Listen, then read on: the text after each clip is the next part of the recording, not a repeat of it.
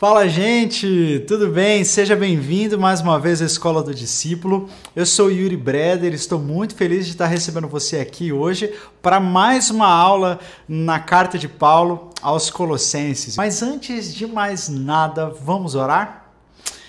Senhor Jesus, obrigado por essa manhã, Pai. Louvado seja o teu nome. Nós queremos iniciar esse tempo nos submetendo a nossa mente, o nosso coração, o nosso entendimento, as nossas emoções, submetemos tudo ao Senhor Jesus Cristo, submetemos tudo ao Teu Espírito Santo, para que nessa manhã, ó Deus, a Tua voz brade dentro do nosso coração e nós possamos realmente é, sermos impactados pelo Senhor. Ó Deus, abençoa-nos na leitura e na reflexão da tua palavra, que seja para a honra e glória do teu nome. Oramos em nome de Jesus. Amém e amém. Então, nós vamos falar hoje sobre o capítulo 1 de Colossenses. Na aula passada, nós começamos essa reflexão na carta de Paulo aos Colossenses e nós fizemos ah, um pano de fundo da história, do contexto da fundação da igreja e vimos alguns primeiros versículos, a saber, a saudação e a oração que Paulo fez pelos Colossenses. E hoje nós vamos entrar em alguns outros versículos ainda no capítulo 1, mas não vamos esgotar o capítulo 1, porque ele é realmente muito rico. Então nós vamos falar sobre algumas coisas interessantes desse capítulo e aí na próxima aula nós vamos encerrar este primeiro capítulo. É, só para revisar então né, um pouco do contexto, essa carta foi escrita por Paulo da sua prisão romana ele escreve para a igreja que estava na cidade de Colossos, que era a terceira cidade do Vale do Lico, juntamente com Hierápolis e Laodiceia. Já era uma cidade que não tinha tanta importância naquela época, mas era a cidade de muitos amigos de Paulo, como Epáfras, como Filemon e como Onésimo. Né? Alguns amigos de Paulo eram dessa cidade. E ela ficava na rota para a cidade de Éfeso. A igreja de Colossos foi fundada por um desses amigos de Paulo, por Epáfras. E havia um problema naquela igreja. Isso é interessante porque a carta aos Colossenses, ela é de uma forma, de uma certa forma bastante semelhante à carta de Efésios. Elas estavam ali na mesma região, então tinham um pouco das mesmas influências. Então elas são um pouco parecidas. Existem até alguns estudiosos que acham que Colossenses é uma cópia de, uh, da carta aos Efésios. Isso é interessante, Efésios porque a carta tratou de uma maneira mais ela... ampla os temas que eram da cidade de Colossos. Então elas são bastante parecidas. Só que nós não vemos em na carta aos Efésios uma heresia, algum falso ensinamento muito claro. E aqui nós vemos. A cidade, a igreja dos Colossenses, estava sendo infestada por uma mentira, infestada por um falso ensino. E este falso ensino era um sincretismo religioso, que significa a mistura nociva de religiões, de maneira que elas afetam os pontos centrais da fé cristã.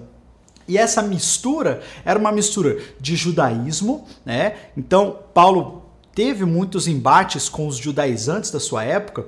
Na carta aos Filipenses nós vemos isso, é, em outras cartas nós vemos isso também lá na carta que não é de Paulo, mas é a carta aos Hebreus. Então existem alguns, é, é, existia alguns judaizantes pessoas que falavam que para você ser cristão você também tinha que se submeter às leis mosaicas. Então era uma mistura de judaísmo com filosofia grega que fazia aquela distinção, né, da alma boa e o corpo mal. A, a matéria em si, tudo aquilo que é tudo que você consegue pegar é ruim, é caído, é de qualidade inferior. E tudo aquilo que é espiritual é mais elevado. Então, isso é filosofia grega e uma mistura com adoração de anjos, com é, a, é, uma religião assim que era muito comum, vinda da Pérsia, né, daquela época, de adoração de anjos, de coisas esotéricas. Essa é a palavra que estava me faltando, esoterismo. E então essa era a mistura que estava acontecendo ali na igreja. Então, olha lá onde é que fica a cidade de Colossos. Eu coloquei aqui um mapinha. É, tem a estrelinha de Jerusalém e aí as setinhas. Aqui você pode ver a, a segunda de três estrelinhas aqui que estão na, na, na região da Ásia, né? Então você tem a primeira Galácia, depois Colossos e depois Éfeso. Então Colossos ficava nessa região. E nós temos também outra foto que mostra um pouco das ruínas dessa cidade. Você pode perceber que não sobrou muita ruína de Colossos, né? Porque essa cidade foi bastante afetada com terremotos e não sobraram grandes edificações, grandes é, ruínas para que a gente possa conhecer hoje. Mas essa região fica na atual Turquia. Vamos então falar sobre uh, por que que nós por que, que esse assunto é tão importante para nós? Né? Esse sincretismo religioso que tinha lá em Colossos, será que ele tem alguma relação conosco hoje? Será que hoje em dia nós sofremos mais ou menos o mesmo problema? Existem falsos ensinos acerca de Jesus parecidos com aqueles? Bom, eu quero contar uma história para vocês. Aconteceu há, acho que há uns dois anos, mais ou menos. É, como vocês sabem, nós somos pastores, eu e Felipe somos pastores aqui na primeira igreja batista em Campo Grande, Mato Grosso do Sul. E então nós temos muitos grupos pequenos aqui na nossa igreja, né, pequenos grupos. E aí uma vez um líder chegou para mim e falou assim: Pastor, eu queria que você fizesse uma visita comigo na casa da irmã de uma membro do nosso pequeno grupo, porque ela tem alguns problemas assim espirituais e tal, e eu não, eu não tô muito seguro se, se o senhor podia fazer, essa, queria saber se o senhor podia fazer essa visita comigo. Aí eu falei, tudo bem, vamos lá. E aí nós fomos na, na, igre, na, perdão, na cidade, na igreja, nós fomos na casa dessa moça e chegamos lá. E quando nós chegamos, eu percebi que ela já estava assim visivelmente um pouco perturbada, um pouco alterada, né? E aí então eu falei assim, é, é, tudo bem e tal, eu sou Yuri, sou pastor, a gente veio aqui para conversar com você, para orar por você. E eu queria saber um pouquinho mais da sua história e tal, se você puder compartilhar comigo. E então essa moça começou a dizer: Olha, eu sinto muita muita opressão, eu sinto um sentimento muito ruim de que tem muitos, muitos espíritos que, que me influenciam e às vezes eu sonho e aí às vezes eu fico alterada e as pessoas falam assim que até a minha voz muda e claramente nós estávamos ali diante de um caso de uma pessoa que era opressa e muitas vezes possessa por espíritos malignos. E eu falei então para que ela continuasse contando a história e, e, eu falei assim, então, mas por que, que você pediu oração e tal? E ela disse assim, então, porque é, eu estava sentindo essas coisas, e aí eu fui num, num homem aqui do nosso bairro, ela chamou ele de pai, alguma coisa, né? Entre aspas. E eu fui no pai fulano, e ele falou, olha, você precisa fazer um trabalho. E ele fez um trabalho lá para mim, falou que eu precisava levar, e ele fez um trabalho de feitiçaria para mim. Aí eu falei assim, ah, tá. E aí uma outra pessoa fez um outro trabalho para quebrar o meu primeiro trabalho. E aí o pai fulano disse que eu precisava fazer um outro trabalho para quebrar aquele trabalho que a outra pessoa fez. E aí precisava levar outras coisas e pagar um, um valor em dinheiro. E aí eu fiz isso. Aí a outra pessoa fez um outro trabalho mais caro, mais poderoso e quebrou aquele trabalho. E aí eu precisava fazer mais um outro trabalho, só que era muito caro, e aí eu não tinha dinheiro, e a minha irmã falou que o pastor vinha aqui na minha casa sem cobrar nada. Então, já que o pastor é de graça, eu chamei o pastor para orar. e aí eu falei, puxa vida, obrigado. Mas eu falei assim, olha, hoje é seu dia de sorte. Sabe por quê? Porque eu vou falar para você de uma pessoa chamada Jesus e contra ele não existe trabalho nenhum. E ele quebra todos os trabalhos. E não existe nenhum espírito e não existe nada que pode fazer algo mais poderoso do que ele faz. E realmente eu não vou cobrar nada de você por isso, você vai ser liberta em nome de Jesus. E ali eu pude compartilhar o evangelho de Jesus com ela, falei da superioridade de Jesus, falei do poder de Jesus, que Jesus estava acima de qualquer tipo de espírito, de qualquer influência, de qualquer anjo ou demônio. Estava Jesus Cristo, que ela podia entregar a vida dela a Jesus. Que se ela entregasse a vida dela a Jesus e se submetesse a ele, então todas aquelas maldições que já foram feitas contra ela seriam quebradas e ela seria completamente liberta. E ali naquela tarde, nós é, começamos um, um momento ali de oração, de quebra de maldições, até que ela pudesse confessar com seus próprios lábios, entendendo que agora Jesus era o Senhor da vida dela. E ela fez isso, e graças a Deus, instantaneamente, né? Depois que nós terminamos, ela falou assim: Nossa, Enquanto eu orava, eu sentia alguma coisa apertando o meu pescoço para que eu não falasse essas palavras, para que eu não expressasse isso. Mas agora parece que eu estou até mais leve, não estou sentindo mais nada. Né? Eu falei, glória a Deus, ela foi liberta.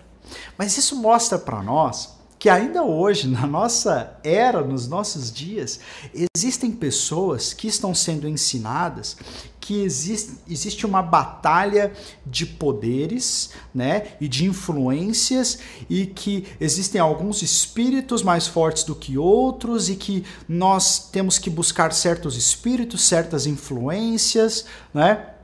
E que eh, Jesus então seria apenas mais um desses poderes. Mas na verdade, o que nós vamos aprender nesse capítulo é que Jesus não é mais um poder. Ele é a fonte de todo poder, ele é o Deus todo-poderoso encarnado, Emmanuel, Deus entre nós. E ele está acima de qualquer potestade, de qualquer principado que se possa afirmar. Então, nós hoje em dia, eu coloquei aí nos slides, nós temos um grande problema que também acontecia lá em Colossos, que era e era que os falsos mestres diminuíam a importância de Jesus. E assim também acontece no mundo hoje. Para você ter uma ideia, os gnósticos daquela época e os gnósticos da nossa época diziam que Jesus foi apenas uma das muitas emanações de Deus. Que Deus é como o sol e o sol tem seus muitos raios. E que Jesus era apenas um destes raios, não é? Os muçulmanos acreditam em Jesus, mas dizem que Jesus foi apenas um profeta. Para os muçulmanos, Jesus não é filho de Deus. Para os, os muçulmanos, Jesus não morreu crucificado e não ressuscitou ao terceiro dia. Ele é apenas um profeta. Os espíritas acreditam que Jesus foi um espírito de luz evoluído os testemunhos de Jeová acreditam que Jesus foi a primeira criação de Deus. Sim, Jesus é elevado, Jesus criou muitas coisas, mas na verdade ele foi a primeira criatura de Deus. Não é? Ele não é Deus como o Pai, ele é apenas um Deus de segunda categoria. E os ateus dizem: se Jesus existiu, porque vários deles acreditam né, erroneamente que Jesus não existiu, mas eles dizem se Jesus existiu, ele não passava de um rabino, não passava de um mestre, um, um mestre da ética e do amor que viveu no mundo antigo. Então, olha só como é atual essa questão de Colossenses, né? porque hoje muitas pessoas diminuem o valor de quem é Jesus.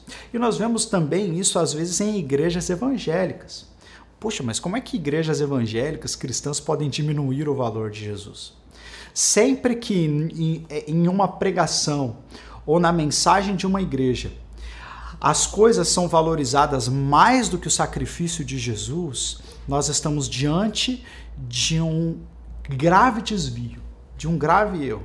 Quando eu digo que você pode aceitar Jesus, mas você tem que fazer a coisa tal, o curso tal, você tem que dar uma oferta tal, você tem que é, é, fazer uma viagem tal, você tem que receber a unção de um fulano de tal, que desvia e diminui a obra que Cristo fez na cruz, nós estamos diante da diminuição do valor de Cristo. É? Então, não, quando nós recebemos a Cristo, a libertação de Cristo é absoluta sobre nós. Não é? Então, é, infelizmente, nós vemos isso, uma valorização de outros conteúdos, uma valorização de outras pessoas, uma valorização de outras práticas acima da pessoa de Jesus. E isso é um grande problema. Então, nesse texto que nós vamos ler agora, nós veremos as verdades da sua magnífica obra, da magnífica obra de Jesus, que irão revelar mais também da sua suprema identidade. Então nós vamos ver a preeminência de Cristo na obra da salvação e a preeminência de Cristo na obra da criação. E vamos ver como que Jesus está elevado, como que Jesus é superior, sim, e vamos ver tanto da sua obra quanto da sua identidade. Se você tiver alguma pergunta, você pode ir mandando para nós aí no chat que no finalzinho da aula a gente vai tentar responder algumas, tá joia? Então vamos começar lendo os versículos 13 e 14. Está escrito assim: Pois ele nos resgatou do domínio das trevas. Jesus, ah, perdão, Deus nos resgatou do domínio das trevas e nos transportou para o reino do seu Filho amado, para o reino de Jesus, em quem temos a redenção, a saber, o perdão dos pecados. Vamos ler novamente? Pois Deus, pois Ele nos resgatou do domínio das trevas. Pensa sobre isso. E nos transportou para o reino do seu Filho amado, em quem nós temos a redenção, a saber, o perdão dos pecados. Olha só o que é que nós vemos acontecendo aqui, Paulo está dizendo para nós nesses, nesses dois versículos. Nós extraímos quatro verdades importantes. Em primeiro, Deus nos libertou do império das trevas. A palavra libertar significa libertar do perigo. E é muito interessante como Paulo fala que não fomos nós que nos libertamos a nós mesmos. Toda mensagem que diz que você pode libertar-se a si mesmo é uma mensagem que está indo na contramão da mensagem bíblica. Porque Paulo diz que Deus é quem nos libertou. Eu até estou usando uma camiseta aqui que é uma representação daquela figura do Adão, né? De Adão com o dedo encostando, buscando contato com Deus e Deus estendendo a sua mão para tocar Adão e Adão estendendo a sua mão para tocar a Deus, refletindo essa busca por contato divino. Mas na verdade isso aqui não traduz o que é o evangelho. Porque o homem era incapaz até de levantar a sua mão para tentar tocar a Deus. A figura mais importante é aquela figura de Jesus quando encontra aquele garoto que morreu, o filho da viúva de Naim, e aquele garoto está morto no esquife e Deus e Jesus coloca a sua mão sobre aquele menino e o ressuscita trazendo de volta à vida. Nós estávamos completamente mortos e foi Deus quem tomou a atitude por causa do amor que ele tem, não foi nada que nós fizemos. Nós não libertamos a nós mesmos, você não liberta a si mesmo. Você precisa entrar nessa compreensão, entender e crer no seu coração de que Deus ama você e que ele te libertou do império das trevas. Ele te libertou deste império. Há um império, das trevas, existe um príncipe das trevas, existe um reino de escuridão, de pecado, de morte. E nós estávamos nesse reino, mas Deus nos libertou, porque ele nos amou, ele nos arrancou de lá. E essa palavra libertou, no grego, ela está no aoristo passado, que quer dizer que foi uma obra totalmente completa no passado nós, de uma certa forma, ainda estamos sendo libertos deste mundo, libertos do pecado e, e seremos glorificados né, quando nos encontrarmos com o Senhor na eternidade. Mas esse versículo diz que a nossa libertação já foi completa. Você pode crer nisso em nome de Jesus?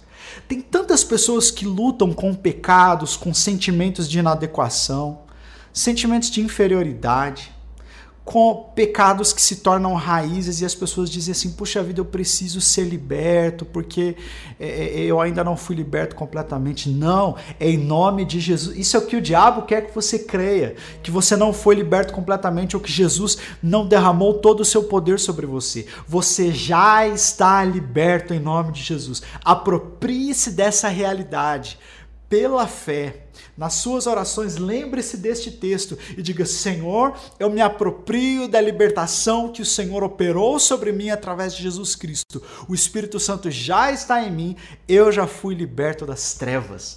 Então, é, é essa fé é é, é crer nisso que é a chave para você realmente viver como você já é, viver livre como você já foi livre. Depois, no versículo 3, ele diz que nós fomos transportados, ele nos transportou para o reino do seu filho amado. No mundo antigo, quando um reino disputava com outro é, e ele conquistava um determinado reino, ele então podia levar para o seu reino todos os seus despojos de guerra, tanto objetos quanto escravos. Então, os escravos de um reino se tornavam escravos daquele reino vencedor. E aí, quando Paulo usa essa figura, ele diz: olha, o, o Senhor Jesus venceu o reino das trevas e nos transportou, nos tirou daquele reino para um outro reino. Mas nós não estamos indo como escravos para esse novo reino, nós estamos sendo libertos. Né? Nós estamos sendo colocados em verdadeira liberdade.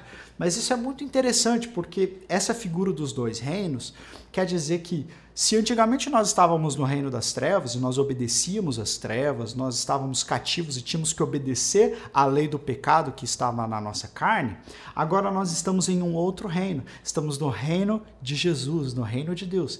E a nossa sujeição também deve mudar. Nós estamos agora sujeitos a Deus para praticar as obras que ele preparou de antemão para nós, como diz lá em Efésios capítulo 4. Então, nós não só fomos libertos daquela escravidão, mas houve uma mudança de Senhor para nós. Agora Deus é o nosso Senhor.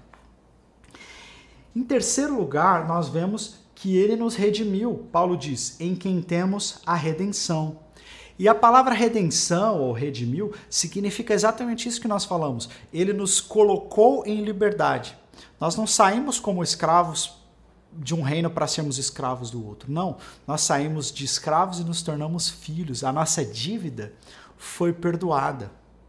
Olha só a posição de Jesus, em que Paulo está colocando Jesus aqui. Então, pela sua morte e ressurreição, Jesus satisfez todas as demandas que nós não poderíamos satisfazer. Ele perdoou a nossa dívida, de modo que nós somos completamente livres da culpa do pecado.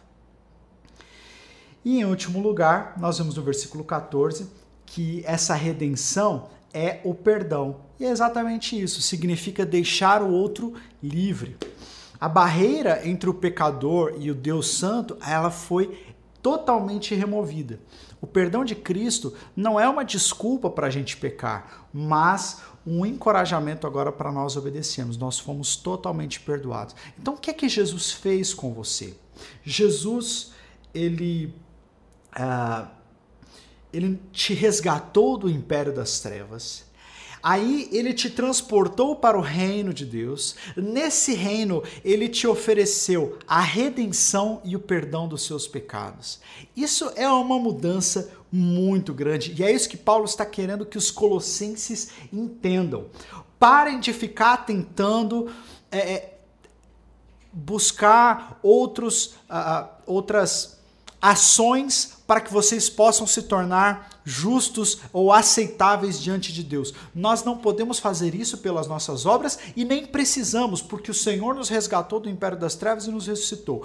Parem de ficar olhando para outras entidades espirituais como se esses espíritos pudessem fazer alguma coisa. Se Jesus é o vencedor, ele já nos libertou e nós estamos na condição de filhos. Então isso é uma libertação completa. E quando nós entendemos isso com o nosso coração, nós podemos ser realmente é, é, estar capacitados a viver nessa liberdade. Depois, no versículo, dos versículos 15 a 17, nós vamos ver a preeminência da obra de Cristo na criação, na criação de todas as coisas. Paulo diz assim: Ele é a imagem do Deus invisível, o primogênito de toda a criação. Pois nele foram criadas todas as coisas no céu e na terra, as visíveis e as invisíveis, sejam tronos ou soberanias, poderes ou autoridades. Todas as coisas foram criadas por ele e para ele. Ele é antes de todas as coisas e nele tudo subsiste. Isso é uma declaração incrível e profunda e transformadora. Eu separei em cores diferentes cada parte que a gente vai olhar, mas existem muitas verdades imbuídas aqui nesses uh, dois versículos. A primeira verdade é que Jesus Cristo é a máxima revelação de Deus. Jesus Cristo é a máxima revelação de Deus. Jesus revela um Deus invisível. Jesus não é apenas uma imitação de Deus, mas ele é a revelação dele. Tudo que Deus é, Jesus é. Se você tem alguma dúvida sobre como Deus é, você pode olhar para Jesus, porque Jesus é o Deus encarnado. Isso é importante porque nós aprendemos durante toda a Bíblia que ninguém jamais viu a Deus. Ninguém podia ver a Deus. Deus era aquele totalmente invisível, não totalmente desconhecido porque ele se revelava, mas ninguém jamais havia visto Deus. No entanto, Jesus é esta revelação. Quando nós olhamos para Jesus, nós vemos a Deus. Hebreus 1:3 diz que ele que é o resplendor da glória e a expressão exata do seu ser. Colossenses 1,15 diz que ele é a imagem do Deus invisível. Colossenses 2,9 diz: Porquanto nele habita corporalmente toda a plenitude da divindade. João 14,9, Jesus diz: Quem vê a mim, vê ao Pai. Em João 10,30, ele diz: Eu e o Pai somos um. Então, quando você olha para Jesus, você não está olhando só para um profeta, como dizem os muçulmanos, você não está olhando para uma criação de Deus, como dizem testemunhos de Jeová, ou para um espírito elevado, como dizem os espíritas. Não, quando você olha para Jesus, você está vendo o próprio Deus encarnado. É Deus entre nós. Jesus não é menor do que o Pai, ele é a própria revelação de Deus. Então, quando nós entendemos isso, nós vemos a superioridade de Jesus com relação a toda a criação. Ele é o próprio Deus. Não só isso, mas nós vemos que Jesus tem a mais alta honra na criação. Paulo diz que ele é o primogênito de toda a criação. Essa palavra protótocos no grego, ela quer dizer, não é que Jesus foi criado primeiro e depois as outras coisas foram criadas. Não. Jesus, ele é não criado, ele é coeterno com Deus. Ele é gerado a partir de Deus, mas ele é sempre existente. Jesus nunca teve um início. Quando Paulo diz que ele é o primogênito de toda a criação, ele está dizendo que toda a criação está abaixo de Jesus e deve prestar honra a Ele. Toda a criação está sujeita a Jesus e Ele tem autoridade sobre cada centímetro da existência. Ele é o primogênito de toda a criação. Então Ele tem a mais alta honra. Ele está acima dos anjos. Ele está acima das coisas criadas, das visíveis e das invisíveis. Ele está acima de tudo. Não só isso, mas Jesus, aqui no versículo 16, nós temos uma tríade, né? Jesus é a fonte da criação. Por que, que ele é a fonte da criação? Porque nós lemos lemos que nele foram criadas todas as coisas nos céus e na terra, as visíveis e as invisíveis, sejam tronos ou soberanias, poderes ou autoridades. Ele é a fonte da criação. Tudo que existe, existe por causa de Jesus e deriva a sua essência da própria essência de Jesus. Isso é fantástico. Não só ele é a fonte da criação, mas ele é o agente da criação.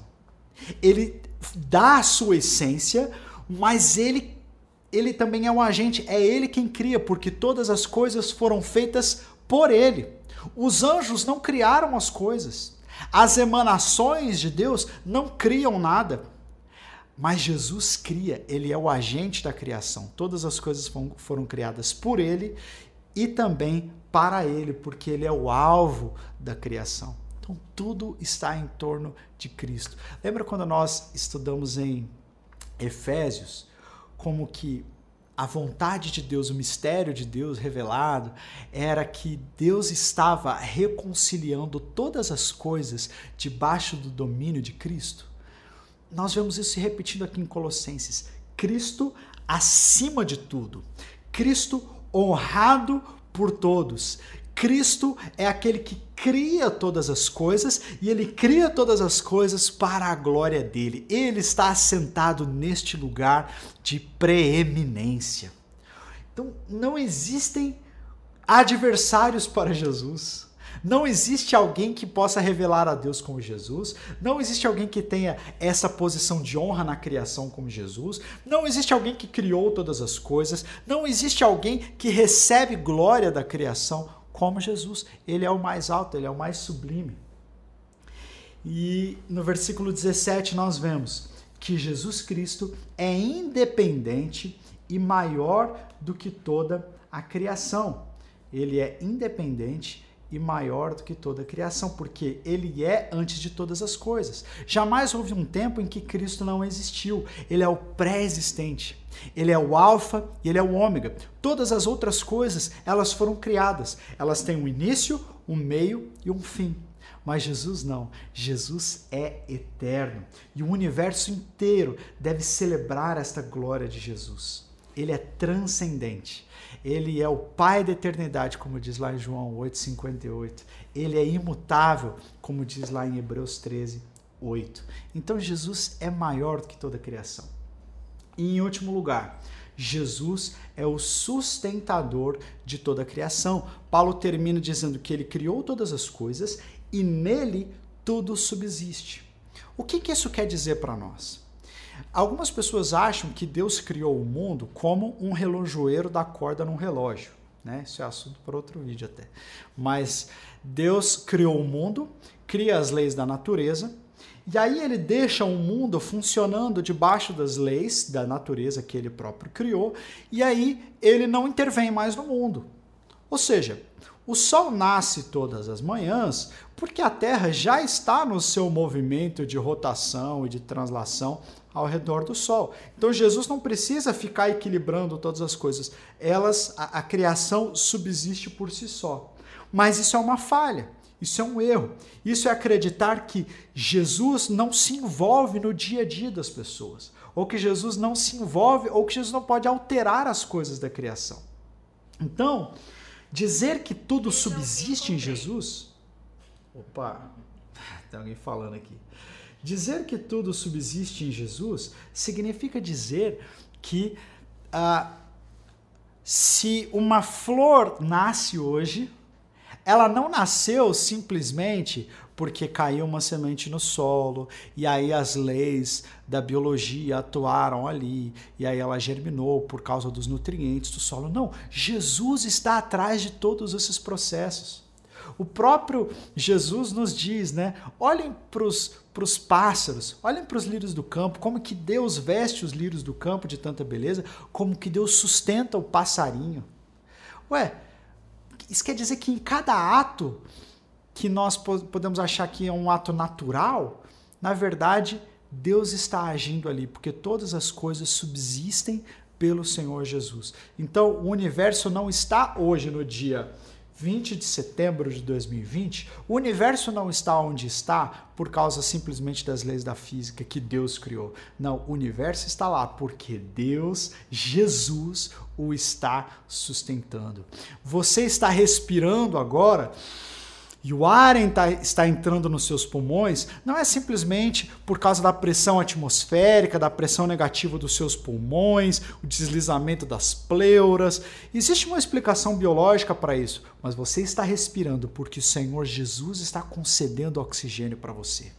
O seu coração está batendo, cada batida dele está sendo dada pelo Senhor Jesus. Então, ele é antes de todas as coisas, ele criou todas as coisas, toda a criação aponta para Jesus, todos os seres de todas as épocas vão se prostrar diante do Cordeiro Santo. Cordeiro Santo de Deus, ele nos transportou do reino das trevas para o reino do Filho do seu amor, ele nos perdoou, ele nos redimiu, ele é antes de todas as coisas, mas ele não está distante. Toda essa majestade, toda essa magnitude, toda essa soberania se encarnou. Todo esse pleroma é a palavra, né? A plenitude. Todas essas, todo esse poder gerador do universo se encarnou para estar conosco. e sustenta a mim e a você nesse dia. A escola do discípulo está aqui, nós existimos porque Deus nos sustenta através do Senhor Jesus. Isso é fantástico, né, gente? Então, quando Paulo, em quatro versículos praticamente, esse texto não acaba aí, mas esses quatro versículos, ele desmonta todos os opositores de Jesus, todos os discursos que diminuíam a pessoa de Jesus. Paulo desmonta. Ele está acima de todos, ele é mais poderoso que todos, ele é antes de todos. Todos devem honra a ele. Ele sustenta todas as coisas. Este é o nosso Cristo. É este o Cordeiro de Deus que quando nós dizemos Jesus te ama, é este que nós estamos dizendo que te ama. É o Criador de todas as coisas, sustentador de todas as coisas. Você não é amado por uma emanação de Deus. Você não é amado por um, prof... por um profeta de Deus. Você não é amado por um espírito de luz ou um mestre da bondade. Você é amado pelo próprio Deus, aquele que se manifestou em Cristo Jesus. Então isso é lindo demais. A minha meu sonho é que cada vez mais as igrejas falem e preguem sobre quem é Jesus a beleza do Cordeiro Santo, ela é tão grande, a majestade de Cristo é tão grande que nós vamos poder passar a eternidade e não vamos conseguir entender é, é, quase nada, não vamos conseguir absorver quase nada da beleza que nós desfrutaremos por toda a eternidade porque ele é maravilhoso. Então, o meu sonho é que a gente fale mais sobre Cristo. Muitas vezes a gente é, ver ensinos e pregações que são importantes, mas focam nas nossas atitudes humanas, naquilo que a gente pode fazer, naquilo que a gente precisa fazer. Tem muita mensagem né, de coaching hoje em dia: você vai isso, você é aquilo. Não. Vamos falar sobre Cristo, porque quando nós falamos sobre Cristo, nós entendemos quem Ele é, que nós podemos todas as coisas nele, que nós somos filhos, que nós somos libertos, mas tudo isso é apontando para Jesus. Amém, gente? Glória a Deus. Então, para concluir essa nossa aula, nós podemos dizer que todas as coisas existem em Cristo, por Cristo e para Cristo. Jesus Cristo é a esfera, o agente e o alvo para quem todas as coisas foram feitas. Quando nós olhamos para a criação, poder, podemos ver que Jesus é a causa primária, ou seja, ele planejou a criação. Ele é a causa instrumental, ou seja, ele produziu a criação, e ele é a causa final, ou seja, ele fez tudo para o seu próprio prazer e glória. A criação, portanto, existe para dar glória a Cristo. Amém. Amém. Glória a Deus. Esse esse texto, como eu falei para vocês na semana passada, Existe uma música sobre esse texto chamada Colossenses 1, do projeto Sola.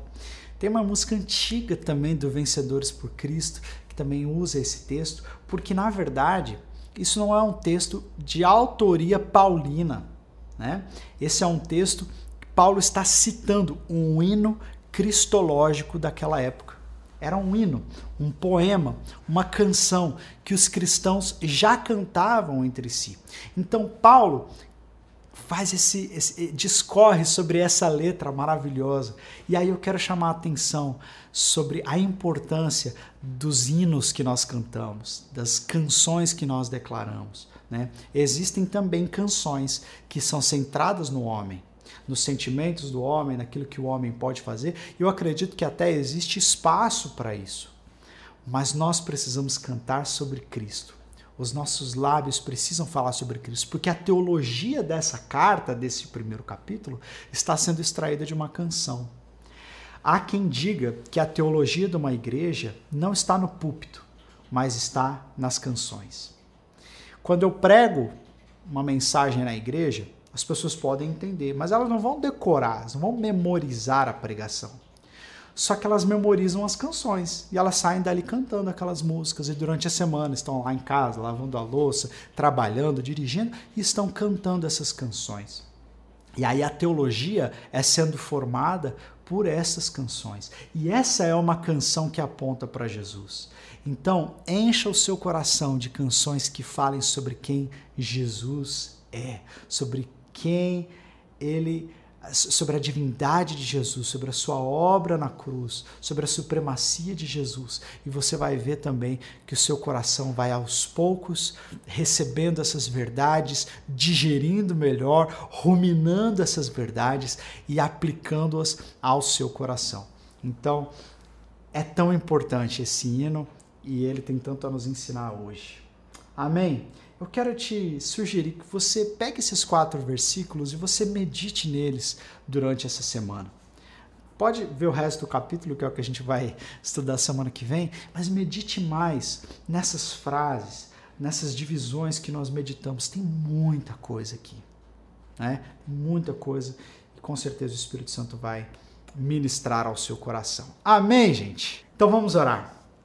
Jesus, obrigado por essa preciosidade, por esse tempo que tivemos aqui falando sobre o Senhor Jesus. É muita coisa para falar em pouco tempo. É muita majestade para comunicar em linguagem humana.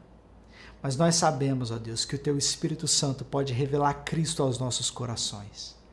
Então nós te pedimos, ó Deus, que cada um que está assistindo essa aula agora seja cheio do teu Espírito Santo e que ao ser cheio do Espírito Santo, todos os outros amores que não são o amor por Jesus diminuam e que o Senhor Jesus seja exaltado acima de todas as coisas, exaltado acima de todos os prazeres, exaltado acima de toda a criação, exaltado acima de tudo. Tua, Senhor, é a glória. Teu é o reino, o poder e a glória para sempre. Nós exaltamos o nome de Jesus. Nós dizemos: Maranata, ora vem, Senhor Jesus. Nós aguardamos o Senhor na sua volta. Aguardamos o dia em que a noiva se encontrará com o Cordeiro e haverá as bodas do Cordeiro na glória. Nós esperamos a Cristo, porque Cristo é o amor das nossas vidas. Louvado seja o teu nome. Obrigado pelo teu filho, Senhor. Obrigado, Senhor Jesus, porque o Senhor se manifestou e andou conosco, revelando o Pai a nós. Obrigado, Espírito Santo, porque o Senhor nos faz lembrar de Cristo Jesus e de tudo aquilo que ele ensinou. Louvado seja o Senhor para sempre. Nós oramos em teu nome. Amém e amém. Deus abençoe você. Até semana que vem.